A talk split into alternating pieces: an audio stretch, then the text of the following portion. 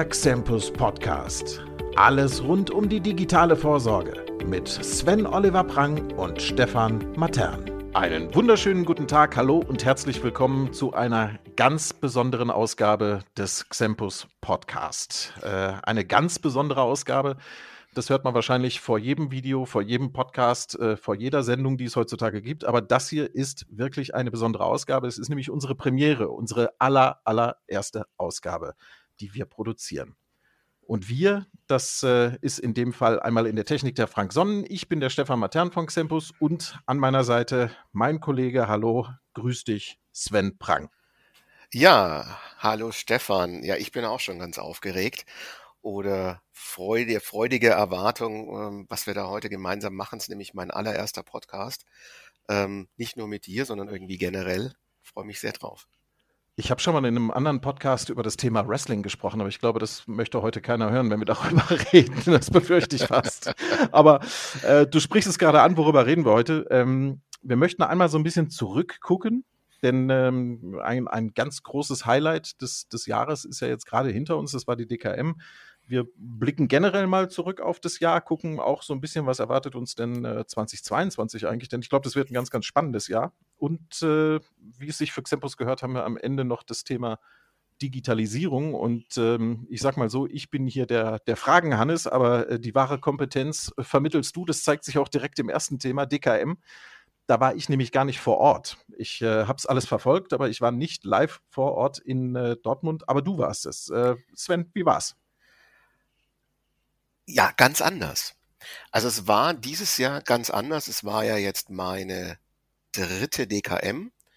Äh, meine erste hatte ich 2018, ähm, damals noch mit XBAV und äh, die zweite 19, 20 ist leider ausgefallen und 21 jetzt mal in einem völlig anderen Rahmen, muss ich sagen. Äh, sehr reduziert. Ähm, jeder hatte irgendwie so die, die gleichen Voraussetzungen, egal ob großer Versicherer, ähm, der in 2018, 19 noch einen mehrstöckigen Messestand hatte ähm, oder eben äh, ganz kleiner Dienstleister. Äh, da brauchte sich keiner verstecken und ich finde, es ging so ein bisschen ums Wesentliche mehr, ne? also um gute Gespräche vor allem.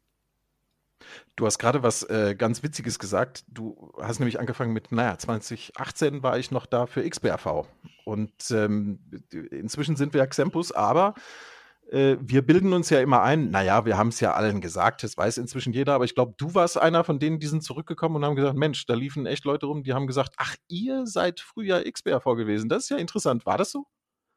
Ja, in der Tat wurden wir schon öfter darauf angesprochen ähm, weil man natürlich schon die ein oder anderen Parallelen sieht, ja, also auch hinsichtlich äh, unseres Logos, äh, was wir ja neu haben, was immer noch das X mitnimmt. Und äh, somit hatte man schon irgendwo so eine gewisse Parallele, aber wir wurden darauf angesprochen, sag mal, ihr seid doch die von XBAV ähm, und dann kam man aber auch darüber ganz gut ins Gespräch, ähm, um mit den Leuten einfach die neuen Themen aufzuarbeiten äh, die sich vielleicht auch in der Zeit, jetzt in dieser Transformation von XBRV zu Xempus auch ergeben haben. Ja. Was waren denn unsere Themen vor Ort? Vielleicht, um das nochmal zu wiederholen. Naja, ganz klar Plattform. Ne? Also ich muss sagen, ähm, das Plattformthema äh, ist letztendlich das, was uns momentan bewegt, was uns treibt und ähm, was sich auch von XBAV zu Xempus eigentlich nur noch verstärkt, aber nicht verändert hat, weil wir natürlich nach wie vor äh, diese äh, vier Stakeholder in der BAV ganz klassisch äh, miteinander vernetzen wollen und eben dieses Vernetzen ähm, ja immer neue Herausforderungen natürlich auch bietet. Und das sind auch häufig ganz einfache Herausforderungen, die eben die Vermittler haben, die wir dann im Gespräch auch einfach feststellen. Es waren ja üblicherweise Vermittler, die da uns auf der DKM besucht haben ähm, am Stand und die dann eben gesagt haben, ja, wie löst ihr dieses und jenes Problem? Wie komme ich jetzt dort besser zur Rande? Habt ihr dafür eine neue Funktion entwickelt? Also wirklich sehr stark an der Front die Gespräche geführt ähm, und auch zum Teil sehr detailliert. Ja, also wirklich klassische Anwendungsthemen auch. Gibt es äh, Sachen, die du mitgenommen hast, wo du vor der DKM vielleicht gar nicht gedacht hättest, dass das so ein wichtiges Thema wird? Oder wo du vielleicht gedacht hättest, naja, hm, das werden wir schon irgendwann irgendwie lösen. Und jetzt kam aber jemand und sagte, nee, das ist jetzt wichtig und gerade für uns Vermittler hm, steht das sehr im Mittelpunkt. Gab es da was Neues für dich oder hat dich dann jetzt nichts wirklich überrascht? Naja, irgendwo ähm, muss ich sagen, was, was Neues, so richtig Bahnbrechendes äh, äh gibt's nicht ähm, an der Stelle. Ich, ich glaube, es sind viele Themen, die die Branche einfach bewegen. Ähm, ob es jetzt noch, ich würde mal sagen, Nachzügler ist vielleicht so ein bisschen wertend schon fast formuliert, aber so die Last-Minute-BRSG-Umsetzer. Äh, das heißt auch eben geschaut, ähm, wie können wir das Thema angehen? Haben viele, die es vielleicht, weiß nicht, ob sie es verschlafen haben oder ob sie es einfach nicht so auf ihrer Agenda hatten. Das, glaube ich, ist, ist schon ein Thema äh, gewesen und natürlich die Vielfalt der Versicherer. Ähm, mhm. Wir haben natürlich immer noch nicht alle Versicherer an Bord, auch wenn es jährlich wie viele, viele mehr werden. Ähm, und natürlich kam dann häufig die Frage, habt ihr jetzt den Versicherer schon angebunden oder habt ihr den? Ähm, über solche Themen sprichst du natürlich auch vor Ort. Aber das ist ein sehr schöner Begriff, der Last-Minute-BRSG-Vermittler. das, merke ich mir auf jeden Fall. Ja, das ist so ein bisschen aus dem, aus dem Webinar entstanden, was ich doch vor kurzem mit äh, Tobias gemacht habe. Mhm. Ähm, unser Last-Minute-BRSG, wo wir noch mal so ein paar Tipps und Tricks an die Hand gegeben haben. Und das war natürlich auch eines der Themen, die mit wir von der DKM mitgenommen haben, wo wir ja. gesagt haben, ich glaube, das müssen wir noch mal nachschärfen. Ja, das braucht einfach noch mal extra Zeit. okay. Ähm, Jetzt haben wir gerade schon über das Thema Plattform und, und Xempus geredet, aber äh, auf der anderen Seite, sage ich jetzt mal so, nämlich beim Veranstalter der DKM, ähm, hat es ja auch sowas wie eine Plattform zum ersten Mal gegeben. Es gibt ja das hybride Format jetzt aus äh, dem, dem analogen Teil vor Ort in Dortmund und dem digitalen Format. Äh, kannst du da schon erste Erfahrungswerte teilen? Wie hat das funktioniert? Ähm, ich würde sagen Licht und Schatten. Ja, also das analoge Format vor Ort fand ich, wie gesagt, sehr gut. Also es war nicht mehr so sehr auf großes Tamtam, -Tam, viele Werbegeschenke und Show ausgelegt, sondern es ging wirklich letztendlich darum, gute Gespräche zu führen. Und das ist auch das, was für mich ein analoges Format auszeichnet. Persönlichen Kontakt mit neuen und bestehenden Kunden, dieses typische äh, Socializing, ähm, was auf so einer Messe entsteht, ähm, was auch vielleicht zukünftige äh, äh, Themen schon mal äh, vorwegnimmt. Ähm, das das finde ich sehr gut und daran muss ich auch sagen, als alter Vertriebler ja, möchte ich auch wirklich daran festhalten. Ähm, das Hybride funktioniert, glaube ich, im Bereich Wissenstransfer sehr gut. Also wenn man mal die, die zweite, die digitale Variante des, des Hybridformats nimmt, ähm, dann funktioniert, glaube ich, so ein Livestream aus einem Vortrag ja, ähm, der jetzt parallel quasi in diesem Kongressformat lief, funktioniert mit Sicherheit sehr gut. Aber dass man quasi als Besucher einen digitalen Stand besucht und sich dort digital mit dem Standpersonal auseinandersetzt, ich weiß nicht, ob da die Zeit schon für reif ist oder ob sie irgendwann überhaupt dafür reif werden wird. Aber ja, das ja. meine ich, ist digital nicht so der Hit, aber rein Wissenstransfer stelle ich mir sehr gut vor, wenn jemand sagt, okay, mich interessieren drei Themen, dafür kann ich die Zeit nicht freimachen, äh, zwei Tage äh, Dortmund zu investieren. Das schaue ich mir digital an. Ja, du sagst es gerade, schauen wir einfach mal, was die, die Zukunft bringt. Vielleicht ist es auch die falsche Branche oder das falsche, falsche Umfeld. Man, man weiß es ja nicht, aber lassen wir uns überraschen, was die Zukunft bringt. Ähm, ich habe es eingangs gesagt, wir werden es natürlich heute auch nicht nur zum Rückblick nutzen, sondern auch ein bisschen ins, ins äh, wie eine kleine Wahrsagerin ins, ins Glas zu blicken, in die Glaskugel.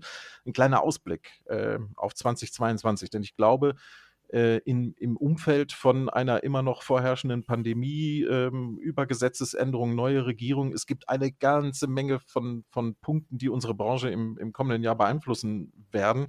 Äh, vielleicht als, als allerersten Punkt, weil wir es jetzt eben schon erwähnt hatten, BRSG. Äh, deine Einschätzung dazu, was steht an, was wird passieren? Naja, also ich könnte mir zum einen natürlich vorstellen, dass nicht alle bestehenden Themen, ähm, so wie sie der Gesetzgeber quasi vorgibt, auch direkt zum Jahreswechsel umgesetzt sind. Ne, also ich denke, viele Vermittler, Arbeitgeber werden mit dem Thema noch eine ganze Weile beschäftigt sein, alte Versorgungsordnungen aufarbeiten, ähm, Mitarbeiter in diese neuen Versorgungsordnungen zu transferieren, Entgeltumwandlungsvereinbarungen schreiben und und und. Da hängt ja äh, eine Menge letztendlich dran. Ich kann mir aber auch noch mal vorstellen, dass es vielleicht so eine Art BRSG 2 Light oder so gibt, ähm, ohne jetzt den, den äh, Koalitionsvertrag im Detail gelesen zu haben. Ähm, bin ich mir ziemlich sicher, dass auch äh, unsere neue äh, Führung ähm, auf das Thema BAV einen gewissen Wert legen wird. Also die Durchdringung ist, glaube ich, noch nicht dort, wo sie sein könnte. Ähm, und es ist einfach ein wichtiges Standbein, eine wichtige Säule im, im Bereich der Altersversorgung, ähm, die auch die Politik im Auge hat. Da bin ich überzeugt von. Das wird sich 2022 mit, sicherlich, mit Sicherheit noch verstärken. Du sagst es gerade, du sprichst gerade an neue Regierung. Ähm, jetzt sind wir alle keine Politiker, wir sind auch keine Lobbyisten, aber so vielleicht einfach mal dein ganz persönlicher, privater Eindruck. Was, was bedeutet die äh, neue Regierung für uns und unsere Branche? Na, auf jeden Fall Aufbruch, oder? Also ich, ich glaube, dass wir mit äh, dem neuen Setup auch äh, wieder die Chance auf einen gewissen frischen Wind haben, eingetretene Pfade vielleicht verlassen können. Es wird ja über so eine Art Fonds, Staatsrente, wie man auch immer sie nennen will, diskutiert. Ähm, man wird sicherlich die BAV nochmal ein, ein, ein Stück weit pushen. Ähm, ob da ein Obligatorium draus wird oder, oder solche Themen, weiß ich nicht. Wir haben ja auch jetzt gehört, ähm, dass geplant ist, alle Selbstständigen ähm, mit einer, ich würde mal sagen, Pflichtversorgung, mit so einem Opt-out zu versorgen, sodass quasi ähm, die Selbstständigen im Standard, defaultmäßig, wie wir in der Software-Sprache immer sagen, äh, mit einer gesetzlichen Rente versorgt werden, aber ganz einfach quasi sich da rausnehmen können, wenn sie eine eigene Alternative sich organisieren. Und ich glaube, auch da ist nochmal ein interessanter Markt drin, äh, wo wir ja jeden einzelnen Handwerker eigentlich äh, auf der Agenda haben und sagen, ja, Handwerksmeister äh, Eder, äh, äh, Schreinermeister kurz vor der Rente, wie schaut's eigentlich aus? Ja, also ich, ich, denke, auch da wird sich ein, ein spannender Markt entwickeln. Und Digitalisierung ist doch eigentlich auch da immer ganz entscheidend. Mhm. Ja, also wenn ich mhm. neue Dinge irgendwie etablieren möchte, dann müssen die effizient sein. Ähm, das ist übrigens eines der großen Themen äh, nach wie vor im Bestand, Effizienz im Bestand, die ich auch mitgenommen habe von der DKM. Und die uns mhm. 2022, glaube ich, auch sehr stark begleiten werden. Äh, jetzt, jetzt haben wir schon ähm, ganz, ganz viele Abkürzungen gehört. Du hast gerade nochmal gesagt, DKM, wir haben über BASG gesprochen, die neue Regierung, dann sind wir bei SPD und unter anderem FDP. Äh, eine Abkürzung haben wir noch nicht erwähnt, das ist BWG. Ja. BWG. ja, genau. Das erinnert mich immer an so einen Titel der, der Fanta 4 mit den, den vielen Kürzen ja, MFG. MFG, ne? genau. Jawohl. äh, ja, also ich hoffe, dass unsere Zuhörer hier alle mit den meisten Kürzeln umgehen können. Also hinter der BBG äh, versteckt sich ja die Beitragsbemessungsgrenze. Ähm, in der Tat haben wir zwei. Eine von, für, ist relativ relevant, nämlich die zur Rentenversicherung. Und die äh, hat sich jetzt in der Tat, wird die sich das erste Mal reduzieren. Also äh, ich bin jetzt noch nicht so alt, habe zwar auch schon eine vier davor, aber ähm, so bewusst wahrgenommen hätte ich jetzt noch nie eine Reduzierung. Ähm, vielleicht ähm, fällt dem einen oder anderen was ein, dann möge er uns das schreiben. Ich habe dazu nichts recherchieren können. Das bedeutet aber natürlich schon, glaube ich, für viele ähm, ja so ein Prozessthema. Also wenn sich die Beitragsbemessungsgrenze reduziert, dann hat das natürlich für den einen oder anderen schon eine Auswirkung, weil das die Standardprozesse gar nicht vorgesehen haben bisher. Ähm, und das Schlimme ist, es sind nur vier Euro, wenn man jetzt mal auf die acht Prozent ja, geht. Ja. Äh, und das zieht einen Rattenschwanz nach sich, ähm, weil auch ein Versicherer eine negative Beitragsdynamik halt nicht kennt. Ne, bisher. Und ja. äh, jetzt wird es echt spannend, wie wir diese Themen umsetzen. Die ersten ähm, Juristen, äh, die ich gesprochen habe, sagen schon, naja, im Zweifelsfall aussitzen. Ja, es ist ja nur zum Guten des Arbeitgebers. Also gerade wenn wir nur bei den, bei den vier Prozent der, der Beitragsbemessungsgrenze irgendwie eine Kollision haben. Äh, ich denke, wir werden wie jedes Jahr pünktlich um 0 Uhr an Silvester äh, die neue BBG hinterlegt haben, was das Thema Neugeschäft mhm, betrifft. Mhm, mh, mh im Bestand könnte ich mir vorstellen, ist es für viele eine Herausforderung, ja, definitiv. Ja.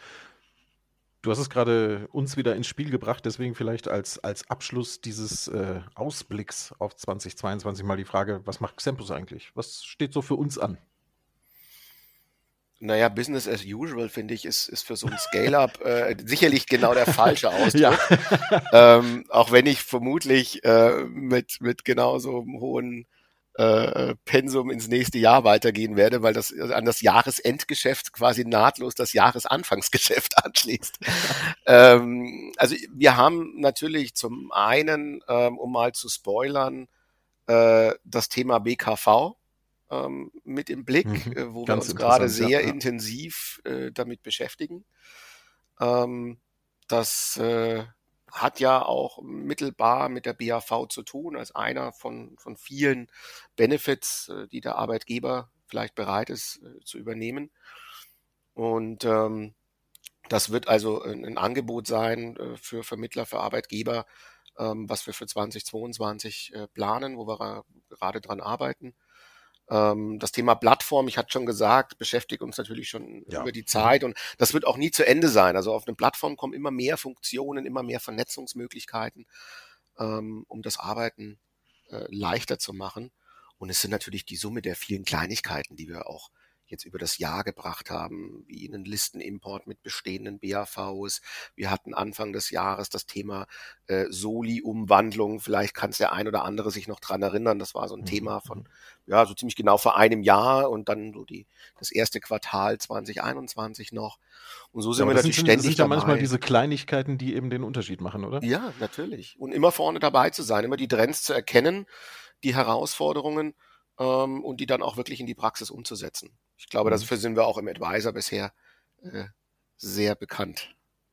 Jetzt hast du gerade äh, schon gesagt, die Herausforderungen erkennen. Ich glaube, ähm, in diesem Jahr kam zwischendurch mal zwischen den Zeilen immer mal wieder ein Thema auf, ähm, äh, dem wir uns nicht entziehen können, denn wir sind ja nun mal kein Vermittler, wir sind keine Versicherer, wir sind äh, ein Tech-Unternehmen. Wir stellen eine Software zur Verfügung und treiben die Digitalisierung der Branche. Und da gibt es natürlich immer Vorbehalte, ein bisschen Reibung, manchmal sogar auch, man, man muss es ganz klar auch sagen, manchmal auch ein wenig Angst. Jetzt, äh, wenn ich an unsere Vermittler denke, die, die Angst vor der eigenen Abschaffung vielleicht sogar. Was, was entgegnest du dem? Ja, also ich sag mal, ähm, ich kann das verstehen. Ja, also grundsätzlich hat man natürlich immer irgendwo Bedenken, wenn plötzlich eine Sache, die ich bisher tun musste, jetzt jemand anders tut oder am besten noch eine Software für mich übernimmt.